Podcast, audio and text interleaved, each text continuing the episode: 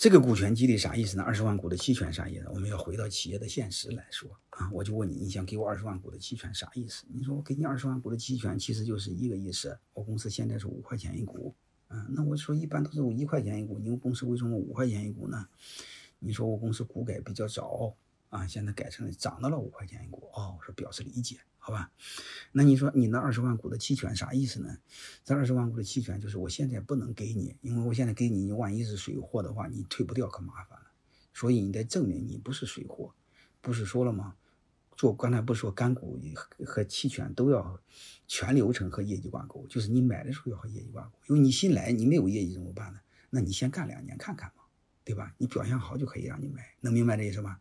所以进来的时候要和业绩挂钩。但你现在没有业绩嘛？先考察两年。所以由于我担心一只水货呢，你能不能先干两年？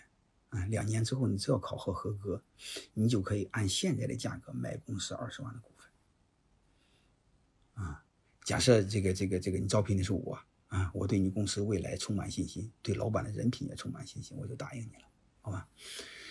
然后我我答应你之后，你说还不行，我还有一句话，我说什么话？就是你买了之后啊，第二年如果你真表现很好，买了之后之后你不能走人。那为什么不能走人？因为我给你的价格是内部价格，所以我有一个前提条件，你得让我锁定你八年，你八年之后才能走。啊，因为我给你的价格是比市场价便宜的多。啊啊，我说表示理解。因为刚才那个买房子那个住房子那个享有享有房产证，不是还得工作十年嘛，对吧？和这是一个意思，我表示理解。啊，假设我表示理解，我们就签了协议，就开始干。啊，假设第二年我好好干，你也好好干，然后股价涨到那十块钱一股，然后我考核又合格。各位，这时候我是不是跟你约定可以买股份了？啊，不是说了买股份的时候进来的时候也要和业绩挂钩，这时候有有业绩了嘛？嗯，这个大概花多少钱呢？花一百万。各位，这一百万是谁出呢？是老板出呢，还是我出呢？是我出。老板出什么？老板出股份。要一手交钱一手交货嘛，对吧？各位，假设我出了一百万，老板出了股份，老板股份给我什么？怎么表现？他又不是上市公司，又不能给我股票。各位能听明白了吗？其实就和我签个合同，给我两张烂纸，啊，用两张烂纸圈我一百万块钱，啊，比印钞都流氓。说白了什么？不就是卖梦想吗？这不就是典型的融资吗？啊，假设我们买完之后要花一百万块钱啊，由于第二年又不让走人，是吧？刚才说了要干八年啊，我就问你一句话：从第二年开始会和两年前一样好好干，不好好干，还是更好好干？那你们也会认为更好好干啊？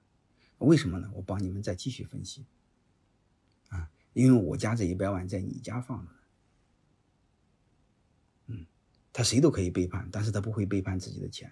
他一定会更好的，啊，因为自古有一句话叫“钱在哪儿，心在哪儿”，啊，钱是最真实的，钱最能代表一个人的心态。嗯，你们不相信，要通过股权激励，你慢慢会发现一个现象：有些时候让你很信任的人，天天说的这个这个天花乱坠的人，拍你马屁的人，他不一定买；有些人老实巴交、木木讷讷的，有可能他买。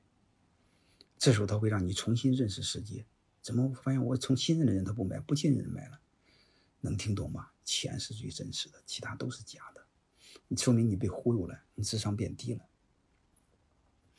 所以，我们通过这个案例，我想告诉大家：第一，钱在哪，心在哪；第二个，我们最好尝试在商业中用钱说话，因为钱最真实。最不真实的是什么？是嘴，特别是男人的嘴。啊，你们各位女同学更更有深刻的体验，是吧？介于嘴和钱中间是什么？是腿啊！你不要看一个人说了什么，你要看一个人做了什么。嗯，但是我们有些人傻傻的不会分辨，你会发现，我们经常最容易相信的是别人说了什么，因为你要看他做了什么，你要再思考一层。